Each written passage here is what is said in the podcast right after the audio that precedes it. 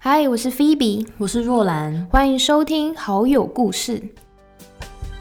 每个人都是一本书，我们的人生经历会成为书中的故事。在这个系列，我们挑选不同的主题，搜集各种故事来跟大家分享，希望能让你有所启发。今天我们想跟大家分享的第一个主题是有关于转换。相信有很多的大学生在求学阶段的时候都有想过要转系、转学，或者是研究所想要转换不同的专业领域。那有可能有些人现在对于自己念的科系不是那么的满意，然后或者是你现在念的科系是你爸妈逼你念的，因为这个比较有前途。但不管怎么样，呃，我们搜集了一些人的故事，那他们在转学、转系跟转换研究所领域上面都非常的成。成功，那也希望透过他们的故事，能够带给各位一些参考。那我们今天准备了两个故事来跟大家分享。嗯，第一个呢是清大的彤彤，他其实专业领域换的还蛮频繁的。哦，他呃，他是从中文转到法律，然后再从法律转到音乐，很跳痛吧？蛮跳痛的。我今天跟大家说一下他的学经历啦。他是先从清大中文系转清大的科管院的学士班。你，这是大学的期间，但是研究所念的是清大的音乐工程所。诶，我这样讲出来，他的经历会不会大家去漏搜就知道是谁了？应该不至于啦，只是好奇那个清大管院学士班是什么呀？哦，清大的科管院的学士班其实蛮特别的，它可以让学生可以拥有两种专长。第一个专长就是你要从科管院里面的呃四个领域当中选一个专长来去修课，其中就包含计财、经济、法律跟管理。那第二个专长就是你可以从清大的其他的学院的科系里面去修课。所以呃，彤彤他一开始考上清大的时候是中文系。那他大概是在大三的时候转到这个科管所，呃，科管院的学士班，因为他那时候对，因为他哥哥是就是念法律系的嘛，所以他跟家人讨论之后，他就觉得，哎，我对法律也产生了一些兴趣，所以他就决定要转系到这个科管院的学士班，因为他觉得，哎，这是个同可以同时拥有两种专长的科系，那他就可以保留原本喜欢的中文，然后也可以学习法律。哦，原来是这样。嗯，不过他第一次要转系的时候是大一升大二，但那时候没有成功。嗯，那那那时候很失败嘛，所以他去思考过是不是我就不要转系了。但后来他才体会到，当时没有转系成功其实是有原因的，因为他也不太清楚自己想要转什么系，然后课业跟成绩也不够好，可以到转系的标准。所以升大三的时候呢，他就更仔细的来去规划，然后也开始去修一些法律的课程，然后成绩也让他变好之后，甚至还找到老师帮他写推荐信，最后就转系成功了。我觉得很多的大学生遇到嗯自己科系不是自己喜欢的时候，的确会先得到一个疑问是：哎，我要转什么系？对，就是可能也还不晓得自己适合什么领域，但是就是我好想赶快逃离这个科系，但是转错就糟糕了。那彤彤的第二次转换呢？其实，在准备要考研究所的时候，那因为他大学的时候有修一个叫服务科学研究所的课，所以他就想要推甄这个研究所，而且他觉得他胜算很大，因为他是清大的学生，导师又是这个所的所长，那他觉得他应该可以推得上，但没有想到呢，结果只有被取四。所以当时呢，他真的非常的沮丧，而且跑出很多各种负面的想法，甚至觉得自己是卤蛇。不过等到彤彤可以冷静且好好的思考之后，他才发现其实没有考上这个研究所是更好的，因为这个时候他才开始认真的去思考，我到底未来要做什么，那也才会有将来可以转换到音乐工程所的契机。所以那个时候，他就不断的思考说，毕业后我到底要做什么呢？然后就想到他非常的喜欢音乐，然后平常在教会也有音乐相关的服饰。那这边呢，我想要跟大家补充一下，就是我认识的这个彤彤，她其实是一个擅长多种乐器的音乐才女。她很会弹吉他，而且会吹萨克斯风、法国号钢琴，弹的超好，甚至还会作词作曲。她大学的时候就跟朋友就组了一个 band 的女子团体，然后到处去表演，这么优秀。对啊，而且就连我们 podcast 的开场音乐也是他亲自为我们量身定做的。所以后来彤彤就想说，我如果将来进入了职场的话，就很难有机会可以学到音乐相关的专业知识了，而且也不会再有这样的环境。所以呢，在毕业踏入职场之前，他想要给自己一个机会。然后就决定要报考清大的音乐工程研究所。不过，当他决定要考这个研究所的时候呢，家人当中其实有人是蛮反对的。他的姑姑就直接跟他说：“你爸花那么多钱让你读书，结果你却跑去念音乐，念一个没有什么出路的研究所。”但是，彤彤的父母却非常的支持他，然后而且他自己也觉得人生是我自己的，应该要由我自己来规划。嗯，所以对他来说呢，音乐会让他感到热血沸腾，甚至可以做到废寝忘食的地步。所以他觉得我应该为了我这么喜欢的音乐用尽力气，然后努力一次看看。如果我很努力了，却还是没有什么成果，那至少我内心不会有什么样的遗憾。我发现彤彤的想法跟我们一般人想的好不一样哦。嗯，怎么说？因为大家考研究所的阶段，很常就会先以未来工作出路为优先考虑，就像他姑姑在问他的问题。对，对他反而是觉得我要做到没有遗憾，就是至少我尝试过了，结果如果不尽如意，至少我没有遗憾。嗯，所以一般人念研究所确实不会带这个考量。哎，对，对，就是兴趣嘛。他这边就有讲到啦，有些人可能会觉得音乐的出路可能比较窄，而且有人说台湾的艺术环境不是很好。但他比较乐观，他觉得台湾的艺术环境虽然不好，可是比以前好很多了。如果现在还不够好的话呢，那他就要让这个环境变得越来越好而努力。所以彤彤就说啊，我其实并没有打算要完全投入音乐产业，只是想要拥有音乐的背景，将来就透过音乐呢，可以从事跨领域的工作，比方说音乐治疗、音乐科技等等的。不单单只是做音乐，他希望他可以未来做更多的事情。哦，很不简单呢，因为他其实从他喜欢并且热爱的事情，延伸到未来，创造出一个甚至是很新兴的行业领域去做发展。嗯。可能因为他也是一个兴趣很广泛的人啦，所以他可能也不想要只是单一在一个产业里面就就结束了。而且他又有中文啊、法律啊等等这样的专业，所以我是觉得他未来可以做的事情应该是蛮多的。嗯，那最后呢，彤彤说呢，他想要给正在转换跑道或正在做选择的人一些建议，那就是想太多的人呢，你要冲动一点；但如果你是太冲动的人的话呢，你就要多想一点。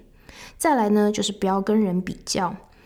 他因为看到很多人做选择的时候，很容易瞻前顾后、犹疑不定的原因，都是因为跟别人比较。当然，我们做选择的时候呢，会比较优缺点，就是这件事情的优缺点。可是又往往很容易不知不觉会陷入到跟人比较这样子的陷阱当中，而且这是最没有必要的事情。所以他希望大家可以记得的是，其实每一个人的背景状况跟基准点不同，真的没有必要去跟别人比较。那另外，他也发现，一旦进入职场之后呢，如果你想要做什么重大的改变或突破的话，就会多了很多的顾虑。没错。所以，如果现在你有你想做的事，或者是有热忱的事，那你一定要去试试看。比方说，呃，如果你是正在工作的人的话呢，你可以尝试做一点小幅度的转换。也许你没有那种大量的时间，或者是直接全职投入音乐产业，但是你可以在有空的时候就去上音乐课啊，学学你喜欢的乐器，然后或是跟朋友组乐团来玩音乐。总之就是不要放弃自己有热忱，然后真正想做的事。嗯，我觉得他真的是透过他的经历转换的经历，得到蛮正能量的想法。他给的这些建议其实都还蛮好的。其实讲到这边，我想到我认识的一个台大的学长，他其实大学是念生技相关的科系，但他真的很喜欢吉他，所以他研究所是跑到波士顿的一个很有名的音乐学校去学电吉他，然后他吉他弹的真的超好的。但是他回国之后，因为可能为了顾及面包吧，所以他就是还是进去生技产业赚钱。但他闲暇的时候，就真的会跟朋友一起去组乐团。玩吉他，而且他玩到的程度，因为他技术超好的，他是可以做到那种五千人、一万人的那一种国际的舞台上面去表演的人，然后可能也偶尔可以当家教啊，教人吉他这样赚外快。所以我觉得童心给的建议，其实蛮多人其实已经正在这样做了。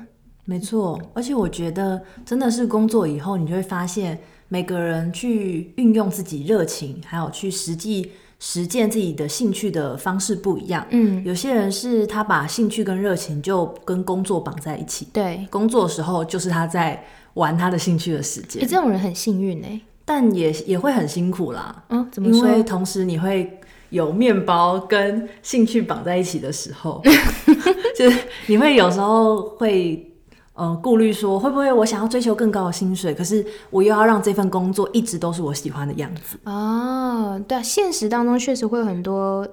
你必须要妥协的状况啦。对，但是我觉得，如果真的你的工作是可以结合你的职业的，呃，你的兴趣的话，这样的人其实是真的很幸运。嗯嗯。但我也觉得彤彤的做法也很不错。嗯，当你有很多的专业或是能力的时候，你也不一定一定要将自己的兴趣放在工作之中，反而可以在工作之余的时间，对，充分的去享受。嗯，确实是如此。所以最后，彤彤他就提到，虽然他对音乐啊有很大的热忱，但是有的时候也会感到辛苦。那这个时候，他就会一直提醒自己，绝对不要忘记自己喜欢音乐的初衷，这是最重要的。因为当我们做了转换后，人生不会因此就变得毫无困难，或者是事事顺遂。因为每个领域都会有各种挑战，也正是因为这些挑战，才让我们的人生变得更有意义，然后拥有更多的故事。嗯，最后他想要祝福每一个正在经历转换的朋友，都能够度过没有遗憾的人生。我觉得彤彤的故事应该会蛮鼓舞那些现在也在考虑梦想跟现实之间拉扯的人们。哦，你是说想要以工作是要以追求梦想为主，还是以面包为主的意思吗？对，我觉得大家希望大家也都可以获得像彤彤一般的勇气。嗯，对。接下来我们要讲的第二个故事，其实也跟勇气有关哦。因为呃，第二个故事的主角呢是台大日文系的鹏鹏，不是很像彤彤哎？对，很像鹏鹏跟彤彤。那他的话呢，因为过去受到升学体制的捆绑，所以曾经让他。不够大胆，想要去追逐他想要走新闻记者这个领域的梦想。嗯，那鹏鹏的故事是这样子的。他说：“我想起高三的时候呢，曾经看过一篇有关五月天的记录文章。那篇文章名称是《成功是失败的累积》。那从那个时候开始，他就开始对报道文学作家这个职业有很多的幻想。当时他自己对写作是有兴趣的。”而且想到说啊，如果能够成为报道文学作家，还能够采访有名的大人物的话，应该是一件非常酷的事情吧。但就算是如此，在台湾的这样的升学体制之下，呃，鹏鹏说他非常在意别人的眼光，所以记者这样的职业对他来说，其实只是个遥不可及的梦想。那到了高三要考大学的时候，他因为不想要成为师长眼中的失败组，所以他就以考上台大为目标，然后努力的去念书。但是当他知道他考上台大日文系的时候，他其实一点都不开心，因为他并没有办法跳脱那些让人感到厌恶的标签，而且因为自己无法摆脱旁人压注加注在自己身上的眼光，然后感到非常的失望。所以他说啊，当时亲朋好友跟他说啊，恭喜你考上台大啊，这样的功课对他来说就像是被鞭打一样的痛苦，感觉很痛。嗯，对。那这样的经历反而让他更加否定自己，甚至对日文也产生莫名的厌恶感。那他在大学四年当中，对于日文系的课业其实常常都是力不从心的啦。那大一、大二的时候，也曾经因为跟别人聊到了在日文系的这些挣扎的经历啊，然后在陌生人面前流下眼泪。他说，在高手云集的台大里面，我完全没有学习的动力，我非常的困惑，也没有人可以给我答案。那讲到这边的话呢，也很想问问看听众，你们是否也有曾经质疑过自己呢？或者是曾经因为害怕别人的眼光，然后对自己感到没有自信，觉得自己想要做的事情是不会被认可的，或者是说梦想对自己来说其实很遥远，那可能为了想要追求世俗的成功，反而跟自己的梦想擦身而过呢？嗯，我们接下来继续听下去，鹏鹏的心路历程。不过后来到了。大一开始之后呢，他也想要开始去探索他过去梦想的这样的传播领域嘛。那大一的时候呢，他就参加了报道者在校内举办的工作坊。当时呢，他访谈了一位教会的插画家，然后还为他写了一个人物报道。也在工作坊当中听到记者们分享他们的工作。那同时呢，他也选修了声传系的符号学课程，从此对传播领域就打开了视野，也更加确定自己想要进一步探索这个领域。那到了大三的时候呢，鹏鹏他想要申请猎才公司的实习。哦，他怎么会想说要申请这个实习？他说，因为听一位面试经验丰富的朋友说，其实透过面试可以更加了解自己。嗯，原来是这样，这倒是蛮让我得到一个新的想法。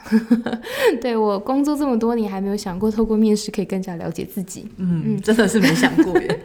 对啊，那他就说，那他也在面试之前祷告，希望神可以透过面试官的回馈呢，然后让他更了解自己是怎样的人，还有哪些地方是不足的。结果没有想到啊，当时的面试官竟然是他台大日文系毕业的学姐，好巧，很巧。他就跟学姐说啊，自己常常会觉得因为做不到而不敢去做。那学姐就给了他这样的忠告，学姐说：“你呀，不要觉得自己做不到，而是你要去想你要如何去达成。”学姐这番话呢，反而解开了他一直卡住的想法。那同时，在面试过程当中的一些性向测验，还有面试官的分析，也让他更了解自己的特质。甚至对方还大方的传授许多面试跟撰写履历的技巧给他。但是最后，虽然因为特质不符合，他没有被录取，但鹏鹏说他回家的时候，他是一路笑着走回去的，因为他真的感受到神垂听了他的祷告，然后透过人给了他答案跟方向。我觉得从他的故事里面啊，听到这里，其实我有一个小小的启发，哎，嗯，就是虽然面试这件事情感觉目标好像是要得到那个实习，嗯，但他得到的反而不是那个实习的职缺，对而是透过这样了解到自己的特质，然后甚至是有了更大的勇气，因为透过人得到了一些新的嗯体会吗？像这样子的，我反而怀疑鹏鹏他一开始去面试只是想要了解自己，他其实并没有真的很想要那个职缺吧。哦因为朋友跟他说，透过面试可以更了解自己啊，嗯 也许吧。不过我觉得蛮神奇的是，神确实透过面试官给了他回应啦，然后让他的心情被解开。嗯，那不只是这次的面试经验哦，他还有一次向某个教会的前辈在请教问题，就是关于啊、因为研究所到底要念什么研究所苦恼的时候，这个前辈啊就说一句话，这句话带给他很大的冲击。前辈说：“做什么其实并不重要。”我觉得超酷的。嗯对，但是尤其是对于鹏鹏他的呃，他这个人而言，因为他过去是很在意呃，可能家人的眼光或是世俗的眼光，所以做什么并不重要。这件事情对他来说，应该是非常非常鼓舞的一句话吧。嗯，他说，因为从小到大，他太在乎别人的眼光了，而会常常的怀疑自己。所以当下他又再次感受到神对于彷徨无助，然后急切的想要寻找未来方向的他，透过人再次给的答案。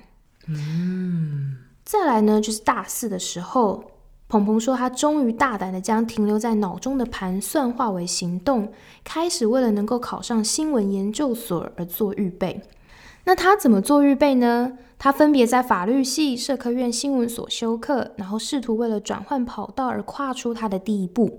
虽然因为同时要修很多新的领域的课嘛，然后而且又修太多课程，其实他当时有点吃不消，而且成绩也不太好看。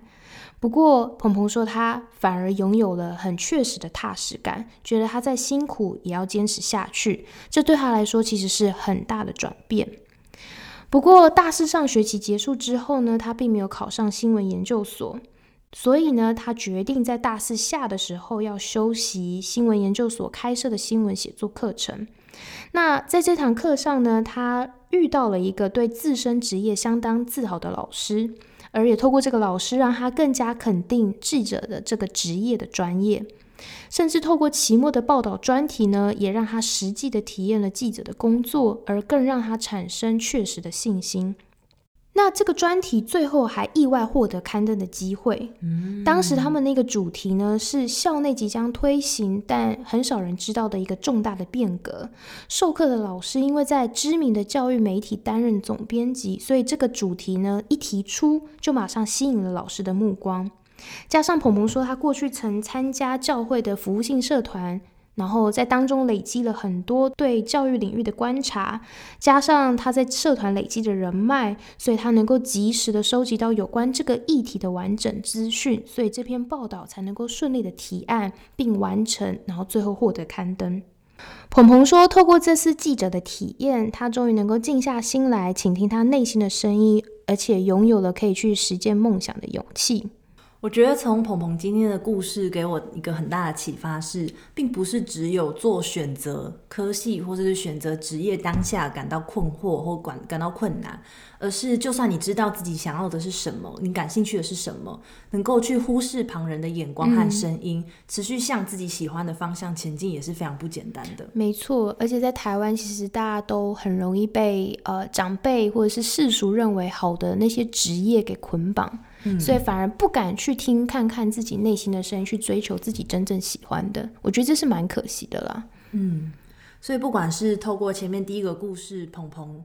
他能够去选择走向音乐工程所，彤彤，彤彤，啊，彤彤，名字他们两个的名字很像，超像的。好，嗯，就是彤彤，但这只是化名，他们本人本人的本名是不太像的，对不对？好，第一个故事的彤彤呢，他虽然最后走向了音乐工程所，或者是第二个故事的鹏鹏，他下定决心去走往感兴趣的这新闻领域。都希望这样子的勇气和精神能够感染我们每一个人。哎，那这样今天这样的故事有感染到你什么吗？我想要去山上盖一个自己有的小木屋，自己住的小木屋。所以这是你的梦想吗？呃，荒谬一点的梦想啦。那如果你要达成这个梦想，你应该要开始去学怎么盖小木屋吧？对，有道理。盲点。对呀，你应该开始去。建筑事务所实习跟工作，而不是在广告业继续当企划。哦，好，那我要走了，我走了。好啦，没关系，反正不管大家现在拥有什么样的梦想，或者是你觉得自己的梦想不被家人支持，或自己也不看好，但不管怎么样，就像彤彤说的，只要是你有热忱、有热衷想做的事情，你一定要去尝试。嗯，那我们今天这个节目就到这边结束啦。欢迎大家下次继续收听，拜拜，拜拜，拜拜，拜拜。